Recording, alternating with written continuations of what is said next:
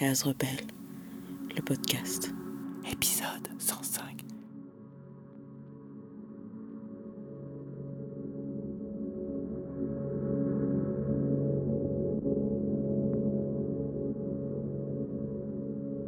Alassane Sangaré est décédé à Fleury-Mérogis au bâtiment D5 le jeudi 24 novembre 2022, quelques jours après avoir été placé en préventive dans le cadre d'un conflit de voisinage. À la douleur et au choc de la perte est venue s'ajouter la gestion brutale, méprisante et déshumanisante des autorités. Comment est mort Alassane? La famille veut savoir, mais on la tient éloignée du rapport d'autopsie depuis des mois.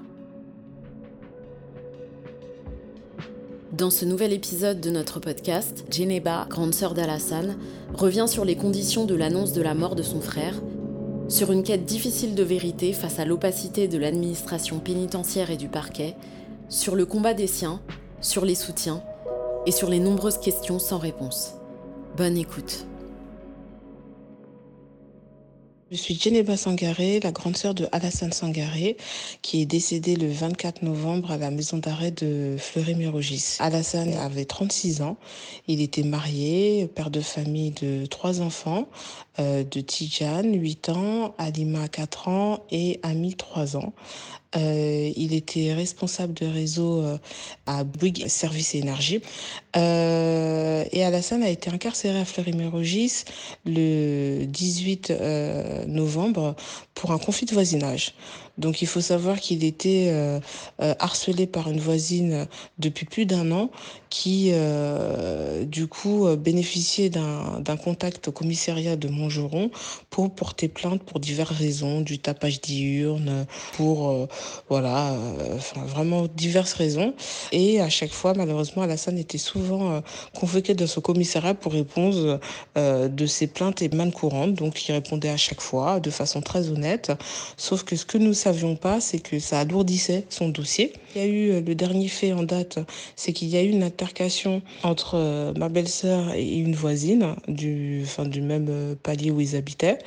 Euh, Alassane n'y avait pas participé puisque euh, nous avons retrouvé euh, après son décès dans son téléphone euh, une vidéo où il filmait cette altercation justement pour bah, du coup prouver son innocence mais il n'a même pas eu le temps de, de rassembler les éléments puisque Alassane est décédé cinq jours après sa détention provisoire pour un jugement qui devait avoir lieu le 9 janvier. Euh, donc du coup, nous, nous avons été alertés de son décès le 25 novembre euh, à 15h, donc soit un jour et demi après son décès. C'est sa femme qui a été alertée par le commissariat de proximité sans aucune autre information. Ensuite, euh, on nous a demandé d'attendre tout le week-end pour appeler un numéro qu'on nous a donné. Donc euh, là, euh, ben on s'est dit que c'était le ciel qui nous tombait sur la tête, parce qu'apprendre son décès cinq jours après sa détention provisoire, bah déjà on n'a pas compris, puis en plus on nous laisse sans réponse. Ensuite, euh, bah moi je suis la voisine de Assa Traoré. Donc après avoir appris cette nouvelle bouleversante, le soir même, je l'appelle, je lui raconte l'histoire et tout de suite elle nous dit mobilisez-vous. Donc aller devant euh, la maison d'arrêt de Ferry-Mérogis pour euh, demander des comptes. C'est ce qu'on a fait le jour de l'annonce de son décès. Nous nous sommes déplacés à Fleury-Mérogis, donc le 25 novembre 2022 à 23h à quatre membres de la famille pour tenter d'avoir euh, des réponses et pour pouvoir identifier formellement son corps. Parce que là, sincèrement, on n'y croyait pas pour nous, euh, être incarcéré déjà euh, pour un conflit de voisinage, ça nous semblait surprenant. Mais en plus, décédé cinq jours après, là, c'était complètement incroyable pour nous. On part euh, le, le, 25 novembre au soir devant Fleury-Mérogis. Mais là, il n'y avait pas de cadre, il était déjà tard. Nous sommes revenus le lendemain pour tenter d'avoir des explications. Donc, c'était au début de gardien sous le pas de la porte devant la maison d'arrêt qui nous annonce qu'apparemment il se serait suicidé. Et là, c'est le ciel qui nous tombe sur la tête. On nous dit, mais quoi? De quoi vous parlez Alassane ne se serait jamais suicidé. Et puis, on n'annonce pas ce genre de nouvelles comme ça, sous le pas de la porte. C'est incroyable ce mépris que vous avez pour les familles. Donc on décide de, de, de faire le, le pied de grue et de ne pas partir tant que nous n'aurons pas d'informations. Là, on a des gradés, euh, des cadres, comme ils appellent, qui viennent à notre rencontre. C'est toujours le même discours. Une enquête est en cours. Nous n'avons pas d'informations, aucune réponse à nos questions, jusqu'à ce que la gendarmerie vienne également nous dise euh, voilà, qui se serait suicidé. Quand on pose des questions, bah, c'est très évasif de leur part. Vous savez, il y a plein de moyens de suicide. On se dit non, mais c'est n'importe quoi, qu'est-ce que vous faites? En parallèle, on mène notre propre enquête puisque c'était un jour de parloir, un samedi, et on demande aux familles présentes de demander à leurs proches qui sont à l'intérieur de, de, de faire peut-être, de leur donner quelques informations sur ce qui se serait passé ce jour-là. On attend et là, euh, bah, pas forcément de retour concret. Euh, les gens soit n'ont rien entendu, soit ne savent pas, sauf un témoignage assez concret où là, euh, une personne nous dit qu'apparemment il y aurait une altercation et que la personne, Alassane en tout cas, se serait fait tabasser à mort. Donc là, euh, bah, on repart et euh, on ouvre une page Instagram pour Alassane Sangaré où là on demande euh, via aussi d'autres soutiens bien sûr euh, bah, appel à témoins de ce qui se serait passé. Donc euh, voilà on recueille des informations et six, six, jours après on nous contacte en nous disant que l'autopsie a eu lieu et que nous pouvons voir le corps ce que nous sommes empressés de faire. Et euh, bah, l'une des premières choses qu'on a faites, c'était surtout regarder son cou pour voir s'il y avait des traces de pendaison et nous n'avons rien constaté. Donc à ce moment-là, euh, on avait déjà beaucoup de doutes euh, concernant bah, ce qui la réalité, c'est ce qui serait réellement passé. Mais là, nos doutes se sont complètement confirmés.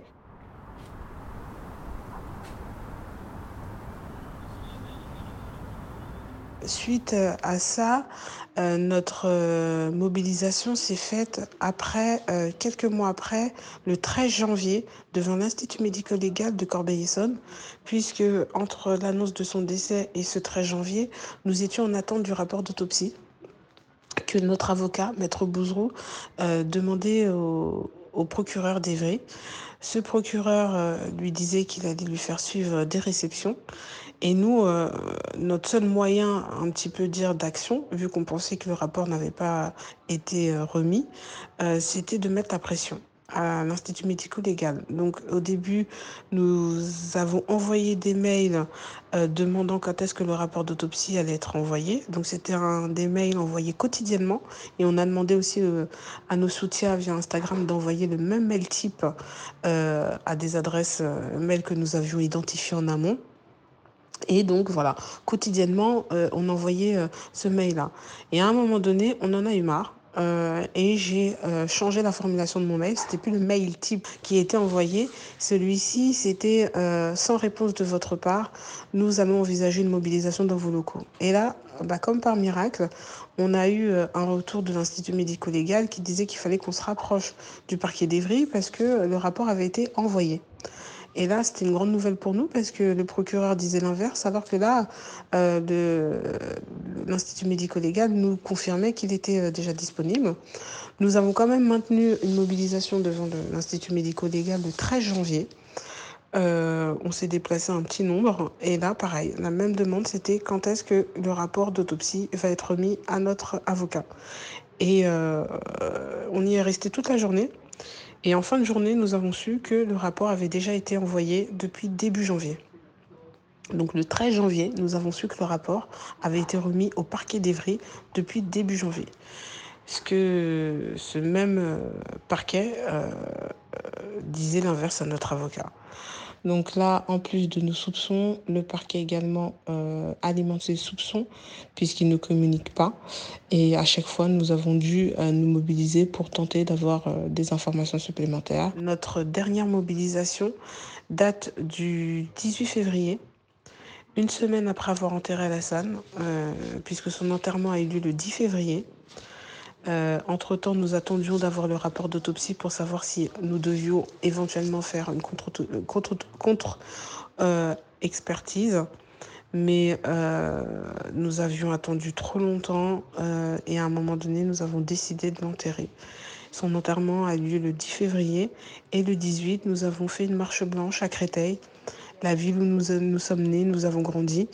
Nous avons fait une marche blanche qui a réuni à peu près 200 euh, personnes. Voilà, ça c'est la dernière mobilisation.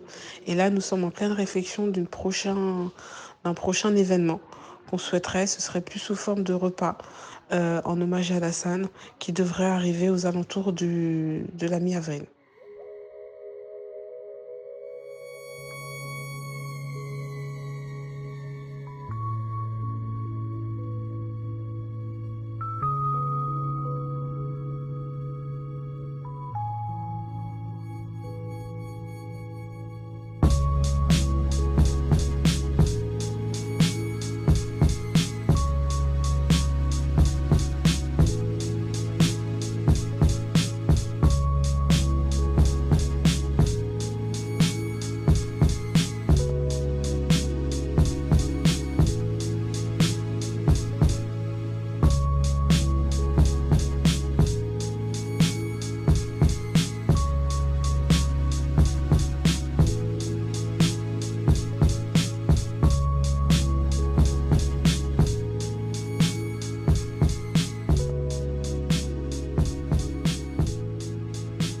Base de cette histoire tragique, il y a la passion française de l'enfermement. Alassane a été placé en préventive suite à une altercation entre sa femme et une voisine avec qui la famille est en conflit de longue date. L'affaire devait se juger au tribunal un mois et demi plus tard. Si l'on met de côté le mal que nous pensons de la prison dans son ensemble, on ne peut pas s'empêcher de noter qu'Alassane présentait des garanties de représentation fortes. Il n'y avait donc aucun risque qu'il essaye de se soustraire à la justice. Rien selon leurs critères n'aurait dû justifier un placement en préventive. Tout en sachant que les prisons françaises débordent chaque jour un peu plus, augmentant ainsi l'indignité du traitement réservé aux personnes incarcérées. Fleury ne fait pas exception. Ben moi, je ne saurais même pas comment vous expliquer comment Alassane avait pu être incarcéré pour un conflit de voisinage. Déjà, euh, pour nous, euh, tout, tout commence de là. Pourquoi un père de famille qui est responsable de réseau à Bouygues Énergie et Services depuis 13 ans, donc c'est quelqu'un qui est inséré dans la vie sociale, qui a un travail, euh, donc pas dangereux, euh, en tout cas pas reconnu comme étant un élément dangereux pour la société ni pour lui-même, a été euh, incarcéré et mis en détention provisoire pour un jugement le 9 janvier. Donc moi, je ne saurais même pas comment vous l'expliquer. Je pense que c'est au parquet, au juge qui a pris cette décision de nous expliquer comment il a été motivé.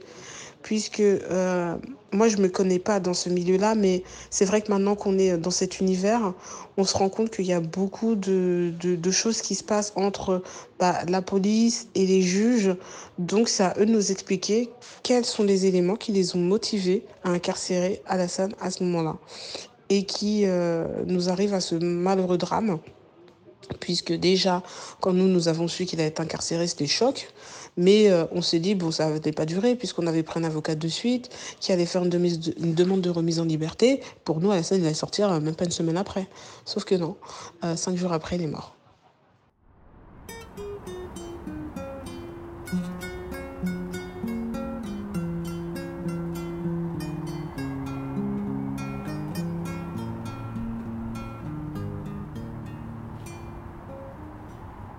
S'effondre autour de nous, tout s'effondre, toutes euh, nos certitudes, toute notre vie, tout ce qu'on avait construit, euh, tout tombe, tout tombe. Euh, et finalement, c'est un drame terrible pour nous, parce que il faut savoir qu'Alassane, c'était le seul garçon, on est quatre filles. C'était le pilier de notre famille après le décès de mon père il y a sept ans. Donc euh, c'était celui qui euh, prenait soin de nous, euh, qui nous contactait régulièrement, c'était celui qui rassemblait la famille. Donc nous, on a énormément perdu. psychologiquement, c'est dur parce qu'en plus, au-delà de la perte, il faut aussi se relever rapidement parce qu'on mène un combat. Donc c'est vraiment très très dur, en sachant qu'on a aussi nos, familles de côté, on a des enfants, etc. Donc il faut être aussi présent pour eux, ne pas les oublier mais c'est très dur euh, psychologiquement. Moi, à titre personnel, je suis suivie par un psychiatre parce que euh, à un moment donné, bah, physiquement, psychologiquement, c'est dur d'être euh, déjà de, de, d'encaisser cette nouvelle nous, on pensait que c'était un cauchemar. Je pensais que c'était un cauchemar réveillé qu'on vivait que c'était faux, qu'il s'était trompé de personne et que Alassane il allait nous rappeler comme d'habitude et nous dire non, euh, vous inquiétez pas, je suis là. Et euh, non, finalement, ça a été euh, le coup de grâce qu'on a vu et qu'on s'est dit oui, effectivement, c'est terminé. Donc non, c'est très très très dur de, de, l'annonce de son décès et encore plus dur quand on sait que euh, bah, la justice, elle n'est elle est pas de notre côté. Alors, euh, le jour où nous avons, euh, nous sommes mobilisés devant la maison d'arrêt de Ferry-Mérogis, donc le samedi 26, c'était une des questions que nous, nous avons euh, posées, c'était pourquoi nous avons su son décès vendredi 25 novembre à 15h, alors qu'il était déjà décédé depuis le jeudi 24 au matin. Et là, bah, aucun retour concret. C'est oui, euh, nous n'avions pas vos coordonnées. Et là, on leur a dit que bah, c'était étrange puisque euh, une personne euh, euh qui travaille à Fleury-Mérogis, qu'on appelle les SPIP, avait contacté sa femme deux jours avant, lui annonçant qu'Alassane allait très très bien et qu'il avait juste besoin d'affaires chaudes parce qu'il faisait très froid. Donc, ils avaient obligatoirement nos coordonnées. Et là, qu'on insiste là-dessus, non, mais vous savez, la coordination, etc., etc. Euh, donc euh, voilà, après qu'on a assisté aussi auprès du gendarme, lui, il nous a sorti encore une autre version où il s'est excusé effectivement qu'on nous l'ait annoncé euh, aussi tard, mais c'est parce que il avait euh, envoyé un mail au commissariat de, de Montgeron et qui s'était trompé dans l'extension du mail. Euh, on n'y croit absolument pas puisque un mail, une adresse mail qui est fausse et en tout cas erronée, euh, on a un message de retour rapidement. Et puis bon, en même temps, euh, nous savons que c'est des entités qui travaillent ensemble depuis bien longtemps et euh, comme par hasard ce jour-là, il y aurait eu des erreurs. Donc voilà comment ils justifient ce temps, ce temps où ils ne l'ont pas annoncé alors qu'il est déjà décédé depuis un jour et demi. Oui, le jour où nous sommes, euh, nous sommes présentés, bah déjà le, le 25 au soir et le 26, euh, samedi 26 novembre, devant la maison d'arrêt, leur objectif premier, c'était euh, on prend vos coordonnées et vous partez. C'était leur euh, objectif en fait. On les embêtait. En plus, on est arrivé un jour de parloir. Donc finalement, euh, ça les embêtait plus qu'autre chose parce qu'ils euh, avaient sûrement peur d'un soulèvement, puisqu'il y avait des familles de, détenus qui, étaient, qui venaient pour un parloir, qui étaient curieux, qui, qui nous regardaient, qui écoutaient ce qui se passait et ils entendaient. Donc ils ont pris peur effectivement leur, première, leur premier objectif c'était qu'on parte euh, ils nous l'ont fait sentir dès le début. Et c'est à chaque fois, on nous disait qu'on euh, est dans un espace public et qu'on ne partirait pas tant que nous n'avons pas de réponse à nos questions. Et c'est comme ça qu'à chaque fois, on est passé de deux surveillants qui nous annoncent euh, euh qu'Alassane se serait suicidé à, au numéro 3 de la prison, au numéro 2 de la prison, euh, à la gendarmerie qui, euh, tous, autant qu'ils sont, nous ont raconté tout et n'importe quoi. Oui, effectivement, on nous annonce sur le pas de la porte qu'Alassane se serait suicidé et on l'apprend de la part de deux personnes euh, devant la maison d'arrêt de, Fleury-Mérogis qui nous annoncent comme ça, de but en blanc, que euh, ce serait lié à un suicide. Et là, ça a été le choc. Euh, les personnes qui étaient là avec nous, dix personnes, notamment une que je remercierai jamais assez, euh, qui a dit, euh, les, a engueulés en disant mais comment osez-vous annoncer ce genre de choses terribles devant la famille et de cette manière? Et là, ils ont pris peur parce qu'ils se sont rendus compte qu'ils avaient euh, sûrement fait euh, une erreur en annonçant ce, cette nouvelle-là et de cette manière. Et là, c'était ah bah moi j'étais pas là, on n'était pas là ce jour-là, donc ce sont les rumeurs. Mais c'est très grave. C'est très très grave puisque c'est là où on se rend compte du mépris qu'ils ont vis-à-vis -vis de nous. Et euh, ils ont tellement pas l'habitude que des familles en fait euh, se, se, battent et essaient de, d'avoir des, tenter d'avoir des, des, réponses, que finalement c'est eux qui sont déstabilisés ils en viennent à dire n'importe quoi. Et, euh, et c'est ce jour-là où on s'est dit mais c'est quoi ces gens? Qui sont-ils? Ça c'est des gens qui sont censés représenter la loi. Là nous ça nous a choqués complètement ces institutions, ces autorités qui sont censées être irréprochables, euh, bah en fait, il euh, y a un gros souci quoi. Il y a un gros souci parce que euh, il manque complètement d'humanité, comme euh, vous le soulignez, Et, et en fait, c'était, bah, on vous apprend cette nouvelle, vous vous débrouillez avec ça, et puis en plus, il faut attendre le week-end. Donc c'est terrible finalement le manque de respect qu'ils ont vis-à-vis -vis des familles de victimes. En fait, et c'est là qu'on se dit, mais comment ils traitent les détenus, c'est de la même manière qu'ils traitent les familles. Euh, finalement, avec euh, aucun respect, aucune humanité, aucune empathie. Et, euh, et c'est pour ça qu'aujourd'hui, on en est là, qu'on doit mener notre combat seul, parce que c'est tout un système qui manque complètement d'empathie et de recul vis-à-vis -vis de leur manière de communiquer auprès des familles. Il n'y a eu jusqu'à aujourd'hui aucune excuse de l'administration pénitentiaire, euh, aucune reconnaissance euh, de, ce qui s'est passé, de ce qui a été dit, de la manière dont les choses ont été dites, euh, rien du tout.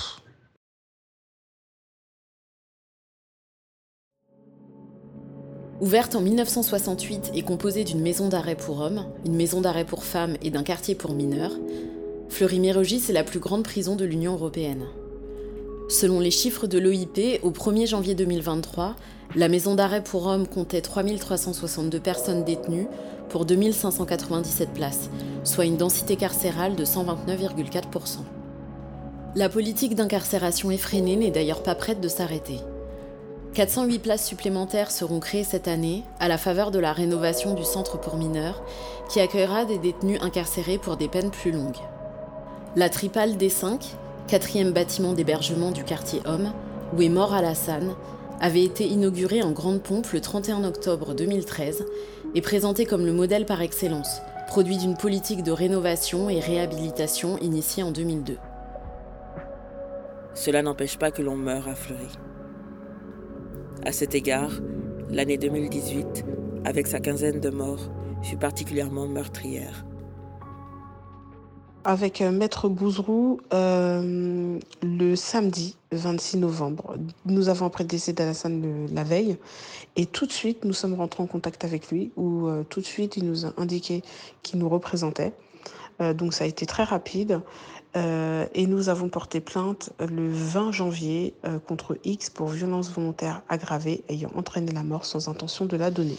Euh, je ne pourrai malheureusement pas vous donner des informations euh, sur des expertises médicales puisque nous n'avons pas, en tout cas notre avocat n'a toujours pas en sa possession euh, le rapport d'autopsie ni les éléments de l'enquête. Donc nous ne savons pas euh, euh, ce que le rapport d'autopsie contient, ce qui a été dit. Et euh, voilà, on nous fait toujours, nous a fait barrage depuis le début. Euh, nous savons que le rapport a été euh, donné au parquet d'Evry depuis pardon début janvier, mais nous n'avons aucun élément jusqu'à aujourd'hui. Heureusement que la population carcérale et les familles de détenus sont présents à nos côtés, puisqu'ils sont un soutien infaillible. ils sont un soutien psychologique qui nous permet de tenir. Euh, ce sont euh, des gens qui euh, vraiment, je n'ai pas assez de mots pour les remercier puisqu'ils sont à nos côtés depuis le début. sur les réseaux, ils partagent, ils nous donnent des conseils et ça c'est très important pour nous puisque il faut savoir que euh, des décès qui se passent dans un milieu carcéral, c'est très très compliqué puisque les témoins sont censés être des détenus qui eux-mêmes sont incarcérés et n'ont pas euh, de moyens de communication vers l'extérieur.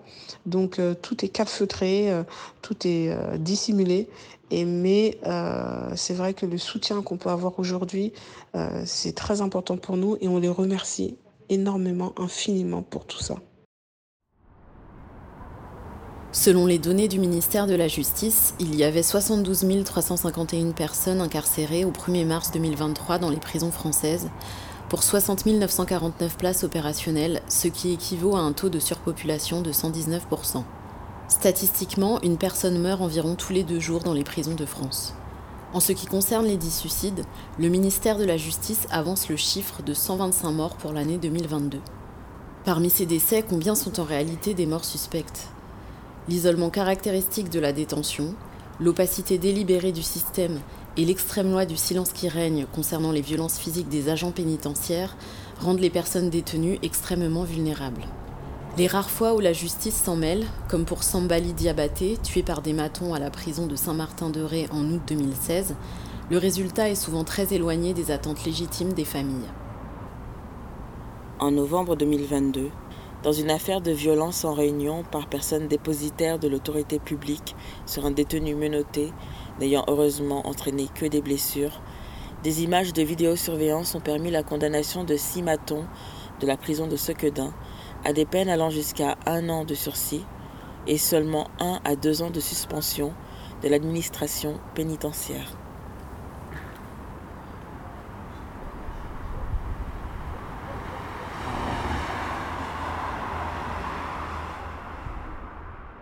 Une organisation comme le réseau d'entraide vérité et justice apporte pour une famille comme la nôtre du soutien, du soutien moral, du soutien euh, euh, bah, aussi au niveau des conseils, puisque nous savons que ce réseau euh, englobe des familles de victimes comme nous, des familles qui ont plus d'expérience que nous. Donc euh, nous aujourd'hui, nous avons besoin des conseils de tous pour pouvoir avancer, d'éviter les erreurs, puisque il faut faire très attention, on le sait, dans la communication sur les réseaux sociaux auprès des médias, pour que chaque chose qui soit dite ne soit pas retenue contre nous nous euh, et que du coup ne soit pas à charge dans notre dossier. Puisque là aujourd'hui, nous sommes obligés euh, de, euh, de médiatiser ce combat et cette affaire, puisque si on ne le fait pas, eh ben, en fait, ça reste un fait divers comme un autre. Et nous ne souhaitons pas que Alassane soit un fait divers, puisque c'était un père de famille aimant, aimé, de 36 ans, un père, un frère, un fils, un collègue, un ami. Aujourd'hui, nous lançons un appel à, tout le monde, toute personne qui pourrait nous aider, toute personne qui aurait la moindre information à nous donner. Euh, tout est utile. Un soutien, un like, un partage, euh, une idée. Nous prenons tout. Euh, nous savons que là, nous menons un combat long et ce combat, il ne se mène pas seul il se mène pas seul, euh, c'est impossible. Euh, il faut être soutenu et accompagné. On l'est aujourd'hui et ça vraiment c'est euh, c'est énorme. Et il faut pas que les gens se minimisent en disant oh je ne peux rien leur apporter. Même un bon courage c'est énorme pour nous aujourd'hui. Donc il y a euh, euh, nos, réseaux sociaux pour Alassane Sangaré, notamment la page Instagram où nous sommes un peu plus actifs dessus. Euh, nous avons toutes les informations qui sont, qui sont mises dessus. Il y a une pétition aussi qu'il faut signer. N'hésitez pas à la partager, à la signer, parce que c'est aussi important. Ça peut être un moyen de pression si d'autres gens des contacts, parce qu'on aimerait encore plus médiatiser, n'hésitez pas à nous faire suivre. Nous sommes disponibles, nous sommes à l'écoute. Voilà, cet épisode se termine. On ne peut que vous conseiller d'aller donner de la force à Djeneba et à toute la famille Sangaré. Vous l'avez entendu, le moindre geste compte. Force et amour à la famille Sangaré, à toutes les personnes incarcérées, aux familles de détenus. On vous dit à bientôt sur Casobel.